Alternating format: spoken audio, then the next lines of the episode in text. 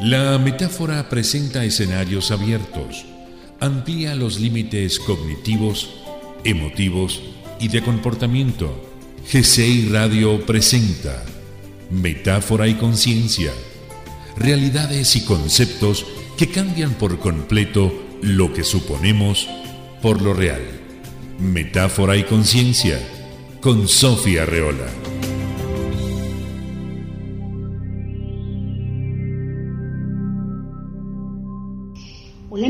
Radioescuchas, ¿cómo se encuentran?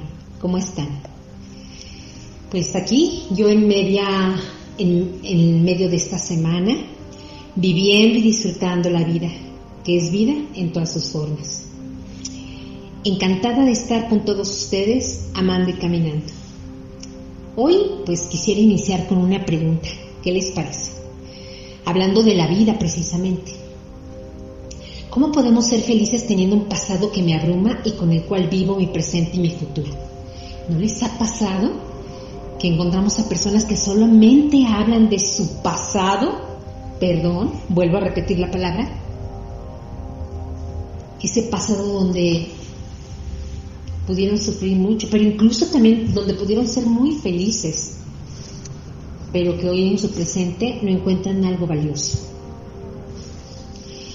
Y hablando de esta pregunta, en ocasiones el pasado deja una huella, imágenes distorsionadas de la vida misma. Se quiebran los lentes, no se puede ver bien. Las personas no sienten libertad. Y liberarse de esos grilletes del pasado, pues ¿qué creen? Sería tan difícil como borrar su nombre y ponerse otro. La vida fue hecha para vivirla en el presente rezan muchas filosofías de la historia y rezan muchas filosofías de la psicología. Pero ¿cómo vivirla sin este lastre del pasado? Donde además en el pasado se acogen memorias difíciles, perturbadoras, que además impiden a muchas personas seguir con su vida y elegir una manera saludable de emprender proyectos. Emprender proyectos al futuro. Y además que por favor nadie nos detenga. A veces el determinismo del pasado eh, lo concebimos como una verdad y entonces nos resulta algo más que cierto. Y entonces poder olvidar equivale a querer que eso que pasó, pues por favor, que, pues que quede en el olvido, y si, pero, pero no, tampoco, porque si lo olvido, entonces se va, se va a volver a repetir seré un tonto y no podré defenderme de esas personas o de esa situación. Sin embargo, eh, yo considero que el pasado es como una brújula. Recordar podría verse como una manera sana. No es quedar atrapado, es tener un parámetro, una noción de hacia dónde caminamos, de mirar los caminos de atrás mirar el camino de ahora y mirar todos los caminos que hay de frente. Cuando recordamos algo que nos pasó, adquirimos este parámetro de, lo que les cuento, una noción de lo que antes fue, de eso que hoy forma parte de nuestra historia, de mí misma, de nosotros mismos. Sin embargo, muchas veces recordar pues puede significar mucho dolor y entonces evitamos hacerlo en casos de desesperación, si nosotros tuviéramos este poder, lo borraríamos en un instante, como si tuviéramos bombas para poderlo hacer. Con todo, borrar el pasado supone mucho más que olvidar aquello que fue perturbador, doloroso y que nos afectó. Borrar el pasado es perder el referente de quienes fuimos y de quienes somos ahora. Porque tuvimos recursos. Si lo olvidamos es perder una de las bases de la vida. Mirar atrás es muy importante, es más, es necesario cuando se necesita entender algo actual.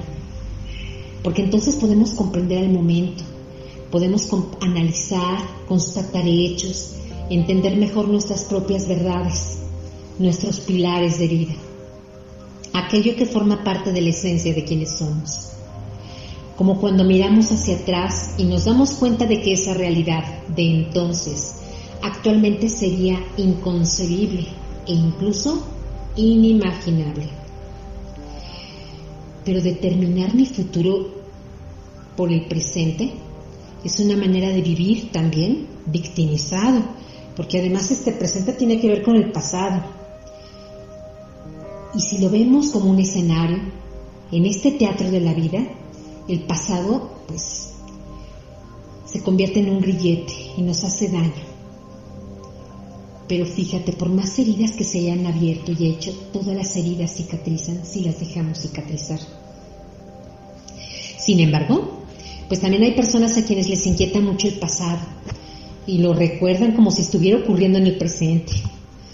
Diré a una maestra que se beben en las mañanas el trago amargo de la hiel para seguir comentando en el día los frutos de su mala suerte en la tarde y volver a dormir por la noche para despertar en la muerte de la vida donde nos, estamos abandonando en esta dimensión interna que tenemos, en esta dimensión del pasado, porque estamos estancados como el agua de los charcos y esa agua se pudre, inevitablemente se enloda.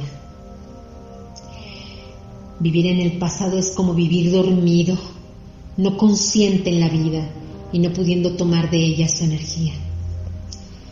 Por supuesto que el pasado ha tenido vicisitudes como toda la historia de cualquiera de nosotros. No hay nadie en el mundo que no haya tenido heridas, unos quizás más que otros. Aquellos que viven en el pasado, pisando su presente y su futuro, tienen una gran cualidad de descarga. Pierden el control por todo, no tienen autogestión, gritan, constantemente están en una zona de peligro para ellas y los demás rompen cosas. Y no solamente cosas, sino relaciones, ilusiones y prioridades de otras personas. Vivir así en el pasado es corromper y tirar por el suelo todo lo que hay por venir. La cualidad de profundizar en la riqueza del mundo interior se ha desmoronado en una total identificación con fantasías de haber cambiado el pasado, tan pesado por cierto. Es como cargar un bulto de cemento durante kilómetros y no querer soltarlo porque no hay una construcción del presente y mucho menos el futuro, que por lo que se espera solo entraña la construcción de algo incierto. Y tal, también entraña la muerte y la pérdida de la, de la persona por una enfermedad. Las personas concentradas en el pasado conservan y construyen muros de concreto y acero. Estos muros que, que quiere Trump, que además nosotros paguemos. ¿Y sabes por qué los construyen? Para evadir la realidad y contactar con la culpa. Pero la culpa hacia ellos no. Caramba, eso sería demasiado. Eso sería una buena responsabilidad. Sino quieren que los demás contacten con la culpa y conservar esta parte de víctima. Mirar el pasado, sin embargo, entraña algo mucho más profundo. Es mi brújula, es ahí donde se encuentra la manera única de vivir. Pero como ahí, pues no hay vida, es como tener a alguien muerto cerquitita de nosotros y pretender enseñarle esta realidad, la única realidad. Mirar el pasado es conservar el aliento, para ir exhalando en cada resentimiento o tal vez en cada imagen que no se va a volver a repetir. Quiero contarles que cuando murió mi hija Diana, creí que se acababa todo y le conversé a mi terapeuta que de ahora en adelante solo podría hablar en pasado, sin comprender que también había un presente en el que yo existía y un futuro que es donde les hablo. Y bien, bueno, pues yo soy su amiga y servidora Sofía Reola y este es su programa Metáfora y Conciencia, que les recuerda que todas las soluciones están en ti en forma de recursos inagotables y que hoy los acompaño con el tema de ¿El dolor de tu pasado te determina? Que como siempre apoyo con una gran metáfora y la que elijo hoy es la plantita abandonada, que intenta explicarnos que las raíces del pasado no son solo aquellas que mantienen plantado y agarrado el árbol de la tierra, sino también las que lo nutren para que crezca más sano y vigoroso. Y entonces estar en el pasado no solo se observa a través de las palabras y repeticiones de las personas, sino que también incluye el pánico de volver a vivir lo mismo y por ello, pues las relaciones sociales se permean y quedan imposibilitadas para dar ese paso hacia el presente. Viviendo en el pasado disociadamente, porque el cuerpo está aquí y el ahora, pero con las heridas vivientes de aquello que ocurrió. Viviendo en el pasado los libretos preferidos son repetidos una y otra vez por sus protagonistas victimizados y se pueden desplegar en las relaciones íntimas, en situaciones laborales, en accidentes e incluso contratiempos, por supuesto en síntomas corporales y enfermedades psicosomáticas. Erickson ya nos hablaba del nudo del sufrimiento, un nudo por demás visto en estas personas, donde irremediablemente sufrimos por todo y todos, nos agobiamos, nos estresamos y eso nos lleva al sufrimiento, a no ser suficientes para el día a día y para la vida. Sumergirnos en el pasado tiene la lógica de encontrarnos con lodo y podredumbre, agua encharcada, como les decía, y sin movimiento, y el de la vida, y pócima mágica para guardar rencor, acciones cicladas y repetitivas para llegar a un mismo resultado aquello que se quiere evitar, pero que sí llegará. Y en ocasiones estas maneras son la forma de querer resolver las cicatrices emocionales que se tienen. ¿Quién no, no ha sido cuidado por sus padres? Desea ser cuidado por su pareja. Y resulta que como somos espejos del otro y en la pareja nos resolvemos, encuentra en esta pareja todas aquellas cosas que debe resolver en sí mismo. Y por ello, si sigue sin resolverlas, pues seguiré encontrando parejas con características justamente de las que huye. Hay algo muy importante. Fíjense, esto es súper importante. Tenemos cuatro memorias acerca del pasado y de sus eventos en específico. Una historia oficial. Esta historia oficial que le contamos a todo el mundo. Además, esa misma historia pero en imágenes y las contenemos nosotros. Luego, una historia íntima como la, como la imaginamos al reconstruirla, la que ya contamos tiempo después. Y por último, esta historia como la imaginamos pero en palabras. Y esto pues gracias a que tenemos dos hemisferios cerebrales y dos lenguajes. Visto así, es muy probable que imaginemos cosas que hemos construido a través del tiempo y añadido o quitado algunos componentes del recuerdo. A la luz de la realidad, el pasado no es algo tangible, no es algo que pueda mostrar a los demás de una manera objetiva, no puedo traer el paso y decirte, mira, aquí sucedió esto, y tú lo puedas tomar y decir, ah, tienes toda la razón, eso sucedió. Ni siquiera me lo puedo mostrar a mí mismo, a mí misma. Por ello, la reconstrucción del pasado es una forma sanadora para emerger con un nuevo recuerdo y significaciones emotivas diferentes y aquí es donde entra la terapia narrativa y la psicoterapia ericksoniana tan sanadoras. Las historias que nos hemos contado podría ser un buen título de un libro, porque incluso mis percepciones son solo mías, sino de los demás. Hemos visto que un solo evento es contado de diferentes maneras por los hijos presentes en esto. Como vemos, entonces el pasado no es un lugar seguro y puede ser que hasta ahora hayamos sufrido por cosas que hemos recreado en nuestra mente y lo hayamos amarrado con nuestras emociones y sentimientos. Y esto es lo que estamos repitiéndonos constantemente, sin parar y sobre todo haciendo que los demás crean nuestras historias llenas de dolor. Y no eludo el dolor, pero definitivamente puede ser autoinfligido y además como una manera mal aprendida de darnos de dárnoslo a nosotros mismos desde nuestra infancia y permitir que cualquiera lo haga, incluso en nuestro nombre. Por ello, este tema es de vital relevancia, no por el pasado, sino la manera en la que lo imaginamos y lo repetimos en nuestra vida presente y nos imaginamos el futuro lleno de dolor. Igual al que estamos acostumbrados. Vámonos por favor a escuchar el duelo de la ley y verán de lo que les estoy hablando. Ahorita regresamos.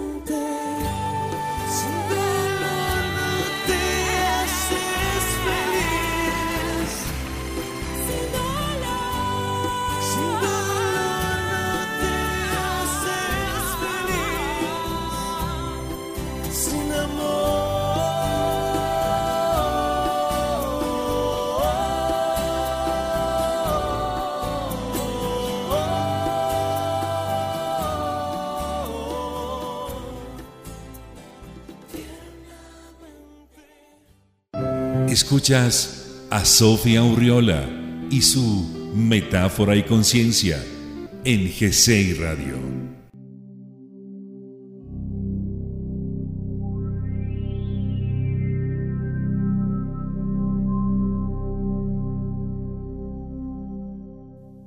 Muy bien amigos Radio Escuchas, ya estamos de regreso. ¿Qué tal la canción, no?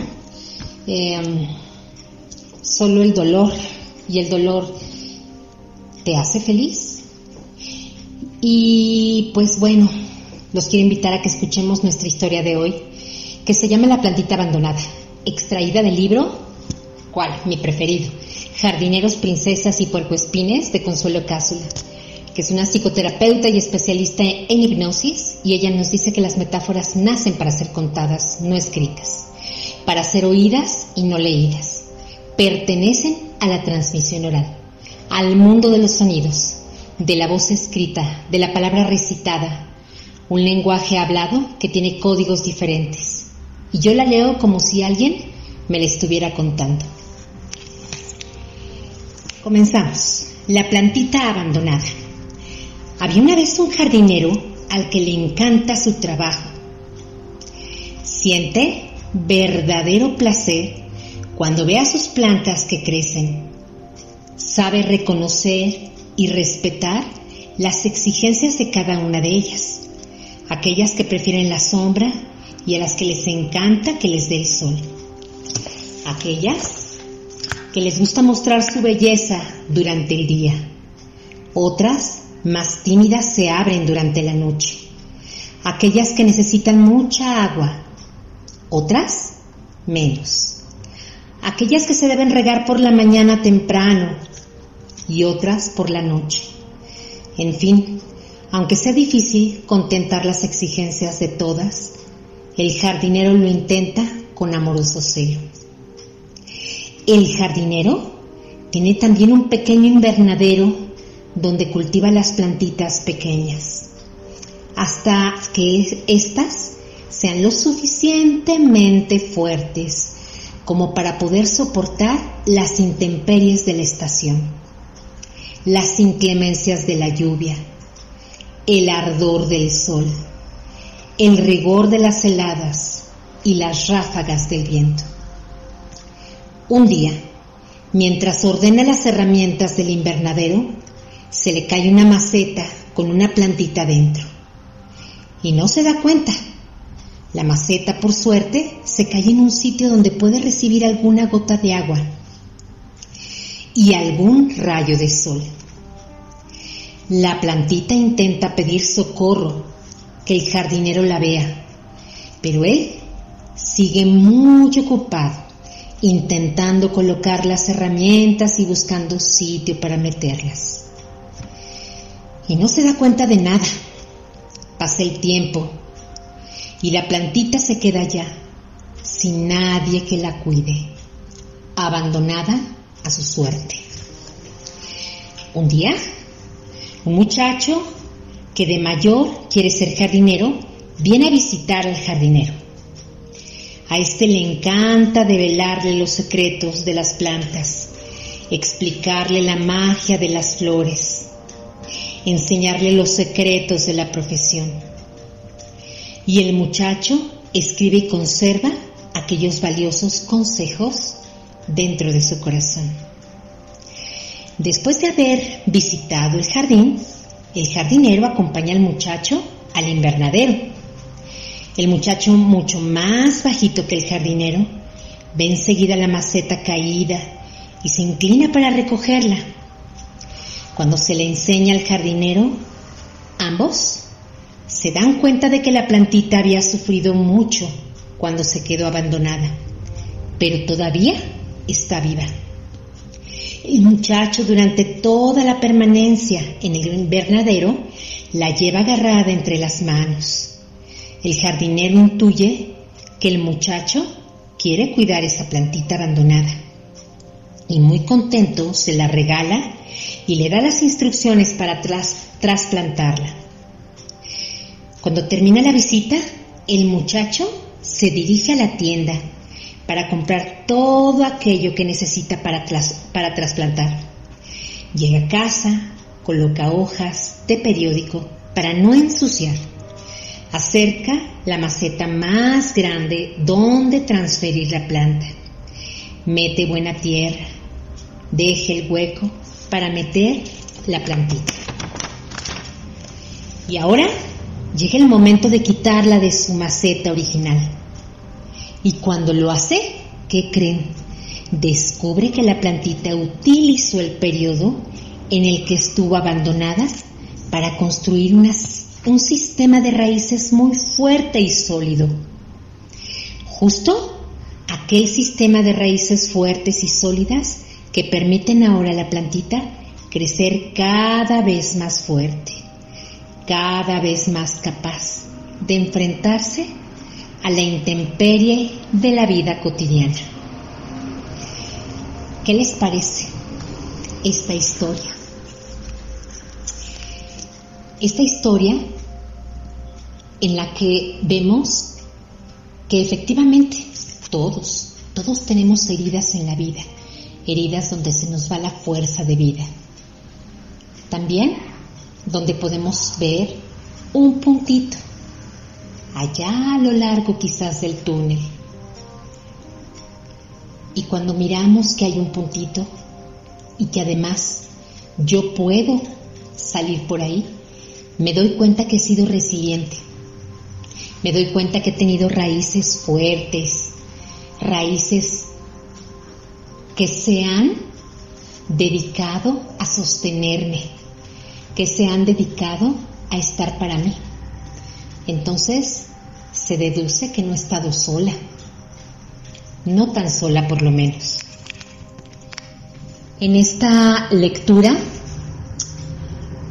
por supuesto que aparece esta buena metáfora, en donde todo el tiempo yo estuve capacitada, todo el tiempo capacitada para poder dar este siguiente paso. Sí, el pasado pudo haber sido muy duro. Sin embargo, el pasado también me dio las herramientas para poder salir adelante y para poder estar a una altura, para poder pedir ayuda, para poder trasplantarme, para poder estar en otros lugares. La vida, sí, efectivamente la vida siempre va a tener de todos los colores y sabores. Sin embargo, es mi decisión poder salir adelante. Estar amarrada del pasado es tener un presente y un futuro predecibles. Es saber que la vida no tiene ningún sentido. ¿Y no les ha ocurrido estar cerca de personas que no le tomen ningún sentido a la vida? ¿No les ha tocado estar cerca de personas que hayan amargado su vida? Por cierto, no conocen otro sabor.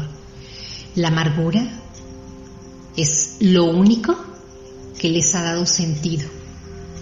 El decir, hablar de otros, el estar pendientes de todo lo que les ha pasado y que eso precisamente es de lo que están huyendo sin embargo es lo que esperan que pase.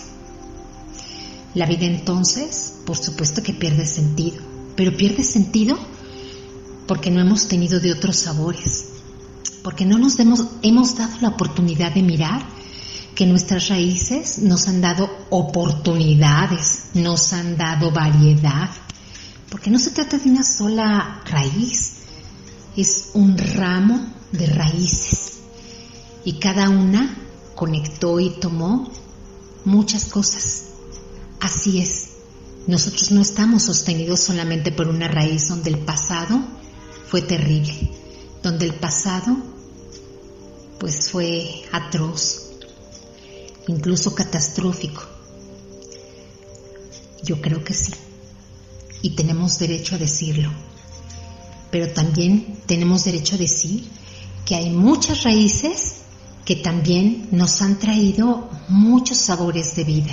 Quizás tuvimos un padre que estuvo al pendiente de nosotros, una hermana, una mamá que estuvo ahí para nosotros. Pero, como dice Erickson, a veces solamente nos estamos dando cuenta o percibimos, pues, las ramas, todo lo feo, pero no vemos las flores. Y si es así, entonces nos estamos perdiendo de una parte importante de la vida. ¿Tú qué opinas? Ante un evento incluso, siempre hay cosas que sucedieron y que se forman como recursos importantes para mí. Y voy aprendiendo, entre más cosas me han pasado, más recursos y aprendizajes tengo entre más cosas me han pasado, por supuesto que soy más resiliente. ¿Y sabes qué? Aparte, tienes la capacidad de estar con otras personas que también están sufriendo o han pasado por la misma situación. Recuerda que no todo es sufrimiento. Recuerda que no todo es tristeza. También hay momentos divinos.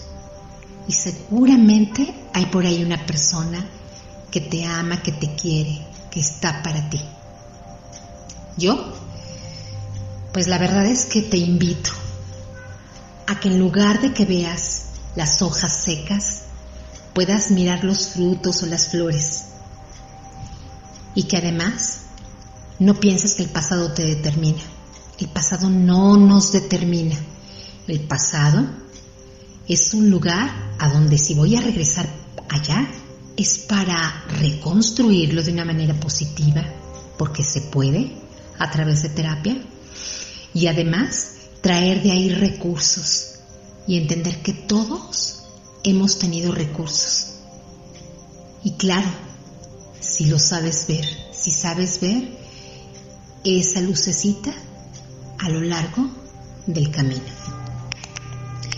Y ahora, por favor, escuchemos eh, Mentira de la Ley. ¿Ok? Hasta luego.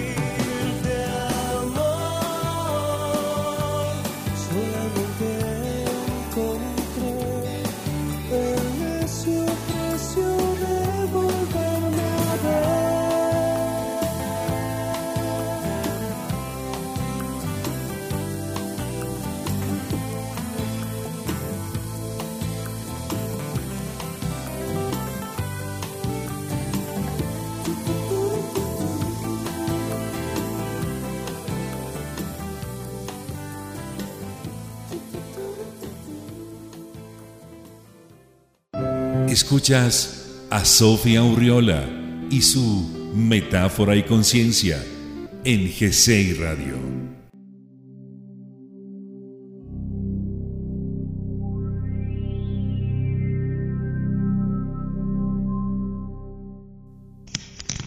Y bien amigos Radio Escuchas, ya estamos de regreso.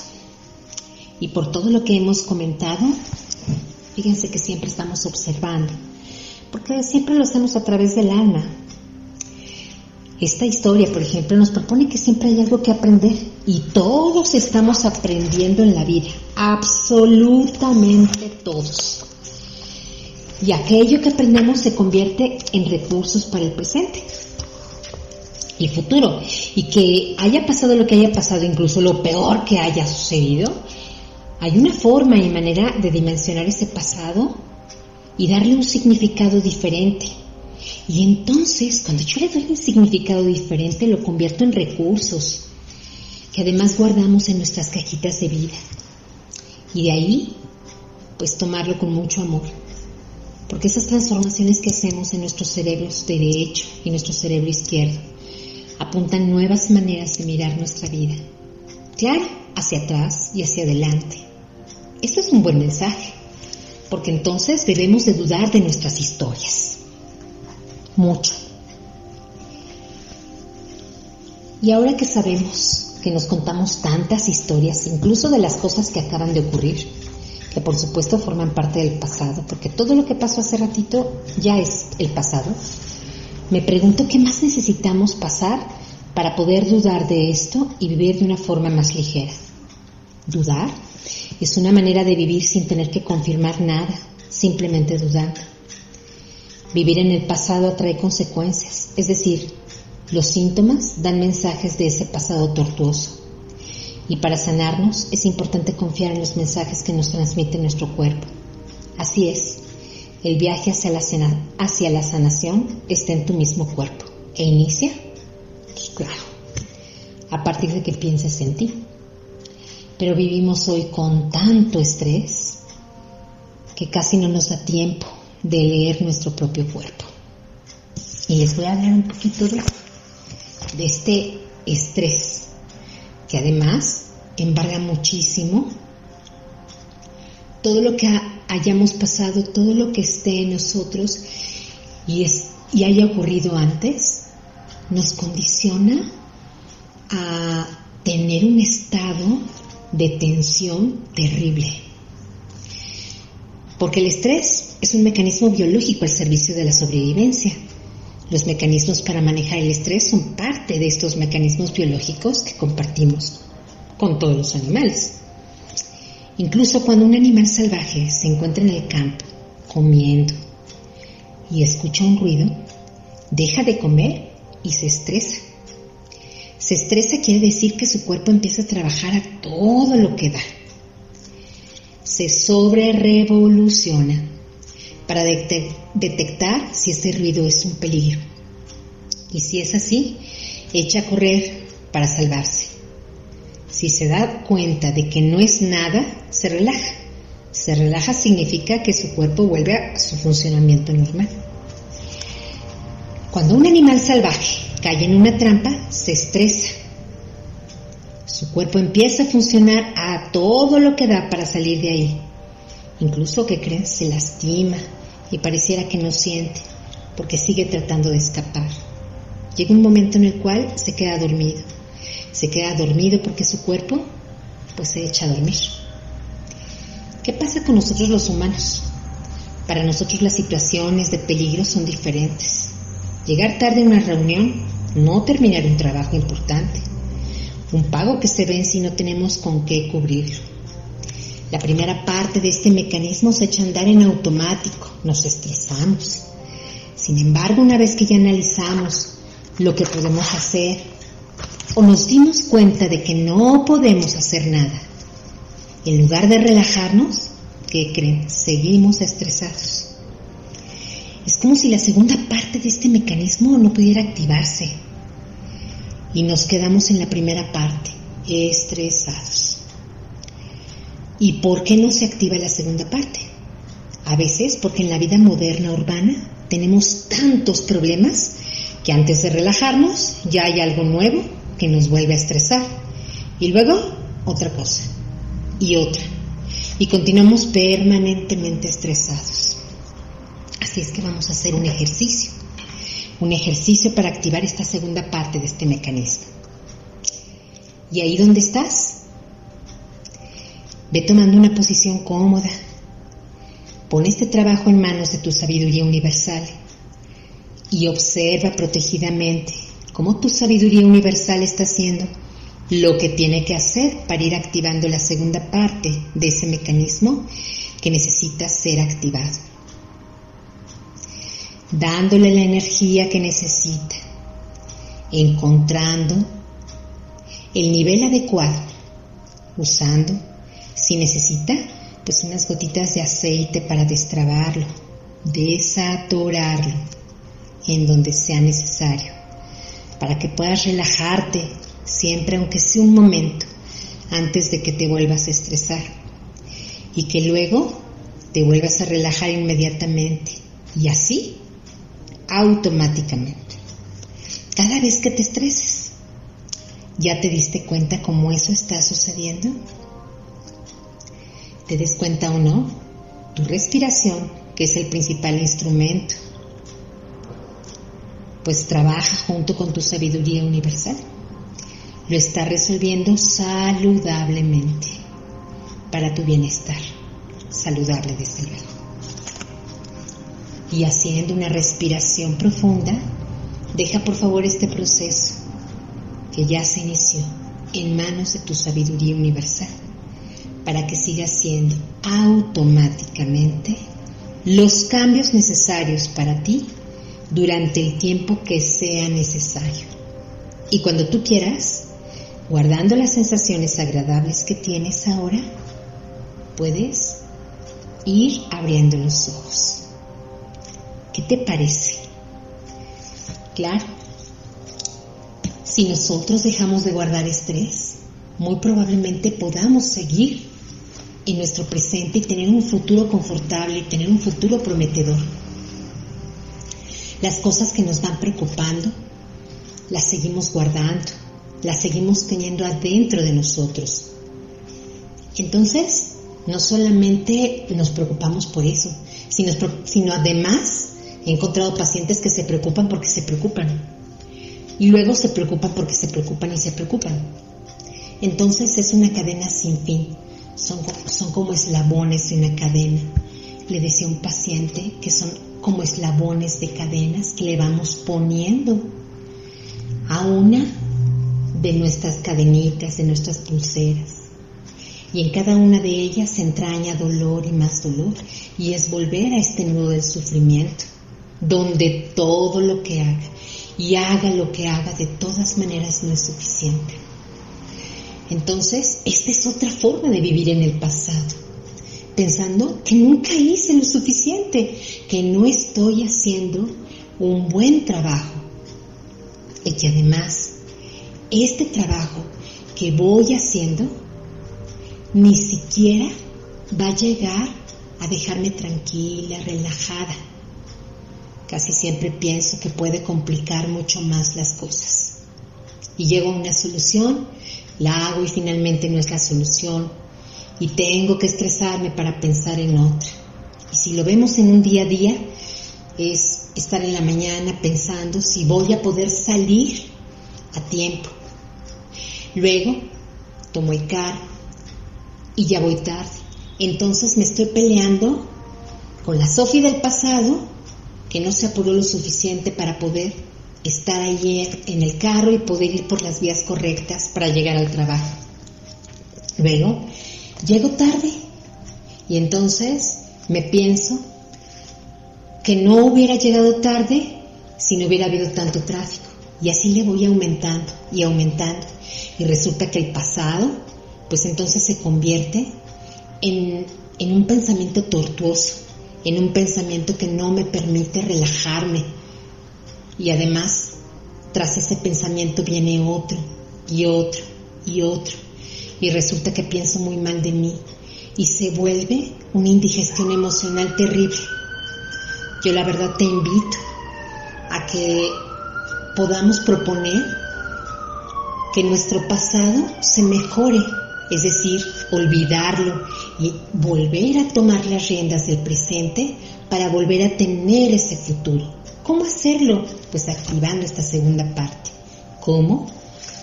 Me estreso, encuentro un momentito, encuentra un minuto nada más, relájate, te vuelves a estresar, encuentra nuevamente un momento para volverte a relajar y así sucesivamente. ¿Ok? Fíjate que, hablando de todo esto, Peter Levin es un estudioso del trauma y de cómo sanarlo y nos avisa también que los animales, terminando de ser correteados por un depredador, se sacuden y exhalan un ruido. Y con ello terminan y olvidan lo que acaba de ocurrir. He mostrado algunos ejercicios para poner bardas saludables, pero en este momento te diré que siempre tenemos que tener presente, que siempre tenemos que tener presente que si, vamos a hacer algo, es hacerlos con amor, con cariño, pensar en nuestros seres queridos, amarnos, preparar, preparar los momentos, pero también preparar los momentos futuros desde este pasado, desde este presente, visualizándome que voy a estar bien y que cada vez voy a tener la vida que deseo y que necesito. ¿Ok? Bueno, pues vamos con esta canción. Vamos con Luz Casal, con su canción Sentir.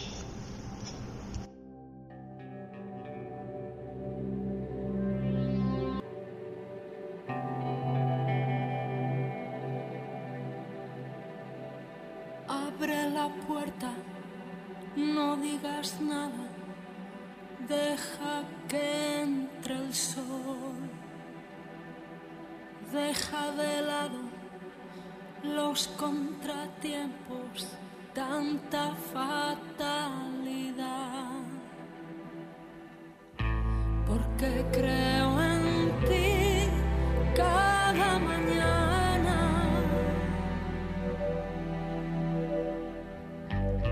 Aunque a veces tú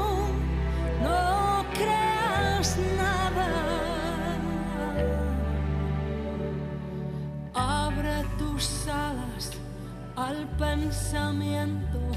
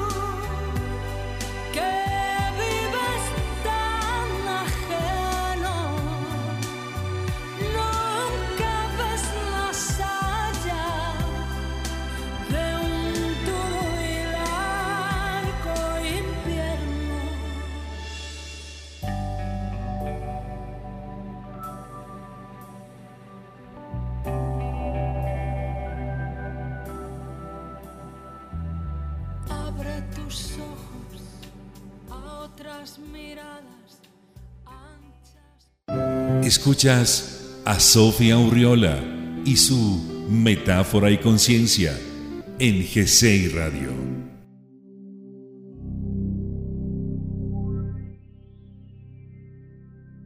Y bien, ya estamos de regreso, queridos amigos radioescuchas.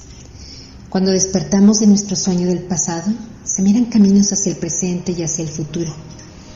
No sirve de nada mirar el futuro desde el pasado. Yo siempre busco la connotación positiva si algo me hizo sentir mal en el pasado, también hubo momentos de hermosa claridad y donde yo podía mirar la felicidad. Nunca una vida es tan oscura que no se mire la luz, incluso si las peores cosas hayan ocurrido. La naturaleza es un gran ejemplo de ello.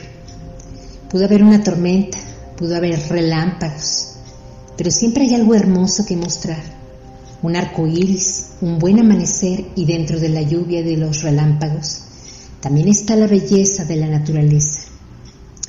Si tú vives en el pasado, es probable que tengas muchos síntomas y estés separado de tu cuerpo para no sentir. Pero despreocúpate, porque justo en el pasado transformado está una de las soluciones, sentir y advertir lo que sientas es justamente el recurso que debemos tener a la mano.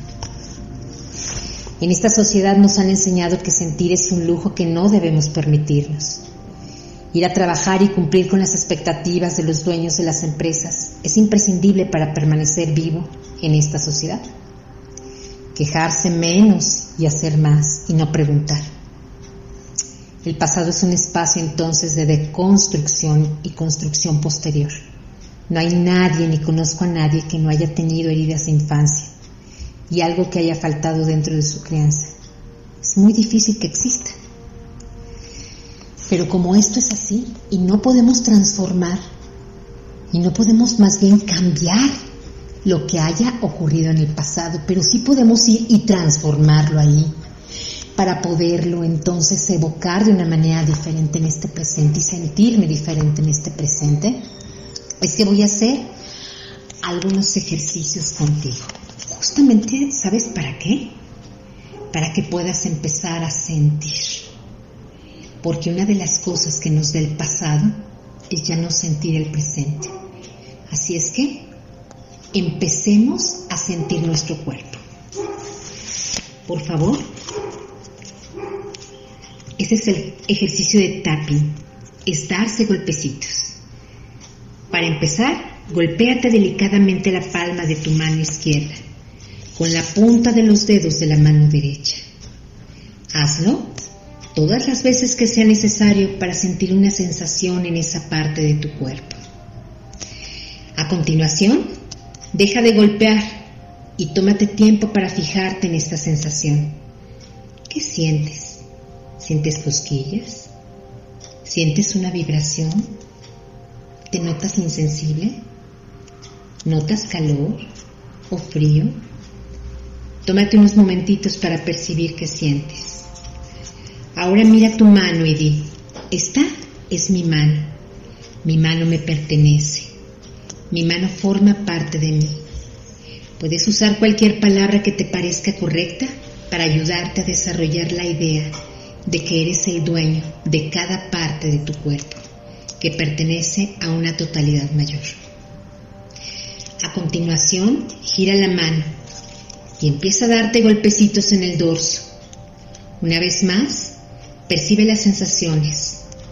Sigue las sensaciones momento a momento, notando cómo cambian. Usa las palabras que te parezcan más adecuadas para transmitirte esta sensación de ser el dueño de tu cuerpo.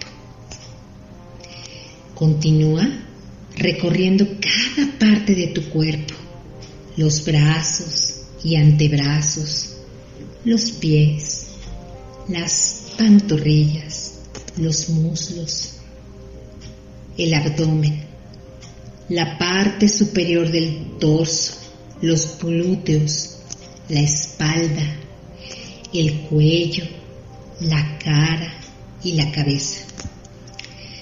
Tómate todo el tiempo que necesites para completar esta parte del ejercicio.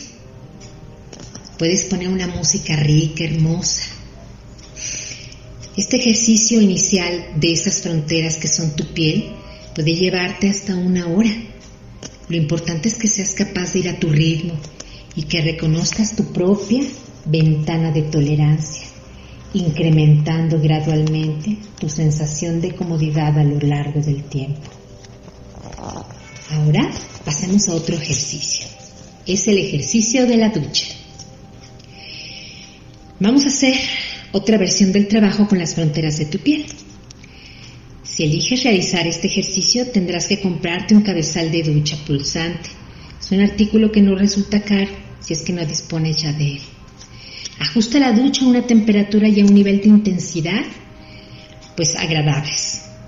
Eleva la mano hacia el cabezal, siente la sensación del agua en tu mano y vuelve a decir, esta es la palma de mi mano. Siento la palma de mi mano. Me pertenece. Es parte de mi cuerpo. Una vez más usa las palabras concretas que te parezcan adecuadas. A continuación dirige el dorso de la mano hacia el agua y repite el ejercicio. y haz esto con todas las partes del cuerpo que desees en cada ocasión.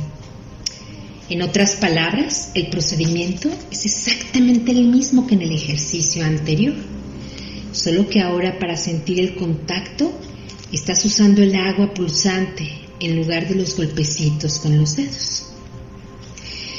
Otro ejercicio muy interesante es la de la frontera de cuerda. Ahora Toma una madeja de hilo o de cuerda y siéntate cómodamente en el suelo. Enfócate en la parte anterior, en los lados y en la parte posterior de tu cuerpo, prestando atención a donde sientes que está tu frontera personal.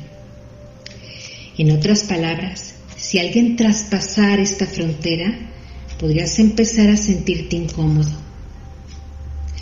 Usa el hilo o la cuerda para marcar el espacio que crees que es tu frontera personal.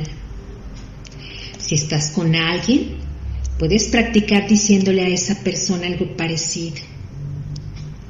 Estas son mis fronteras. Solo puedo, solo puedes traspasarlas si yo te invito. Pero generalmente yo te invitaría a que si conocieras tus fronteras personales para definir lo que eres tú y lo que no eres tú. Y esto tendría que ser, pues, un recurso muy interesante que pudieran tener todos los niños para evitar, obviamente, que sean adultos que tengan en su pasado algún abuso infantil. Decía una maestra, a veces los niños, cuando no tienen caricias buenas, buscan caricias malas. Yo te invito a que no busquemos caricias malas, ni siquiera hoy. No permitas que alguien te grite o te trate mal. Y pon límites saludables, porque los límites saludables hacen que el otro entienda perfectamente quién es él y quién eres tú. Y cuando le indicas tus fronteras, él seguramente no va a traspasar esas fronteras. Bueno, a manera de conclusión, el pasado es algo que no tiene forma, es algo que no está escrito como en los libros de historia que tenemos. Lo tenemos atrapado en nuestro cerebro y tenemos cuatro historias de lo mismo, cuatro historias con imágenes distintas. Pero el pasado te determina o tú determinas el pasado y esta sería una propuesta interesante. Se las dejo. A mí me encantó estar con ustedes en este miércoles, en este miércoles genial y por supuesto que los esperamos en todas en todas nuestras nuestras páginas Facebook, Twitter, Spotify y pues les recuerdo que todas las soluciones están en ti en forma de recursos inagotables. Recuerda que GSEI Radio está contigo y está con una gran calidad de programas para todos ustedes. A mí me puedes contactar en el siguiente correo. Sofía, dosas, arreola claverie, arroba yahoo.com.mx. Repito, Sofía arreola claverie arroba yahoo.com.mx o en mi página de Facebook que es Psicoterapia, Transformación y Bienestar, con el logo de un árbol y revoloteando mariposas. Yo soy tu amiga y servidora Sofía Arreola y este fue tu programa Metáfora y Conciencia. Y yo feliz, feliz de poder estar con ustedes. Hasta luego.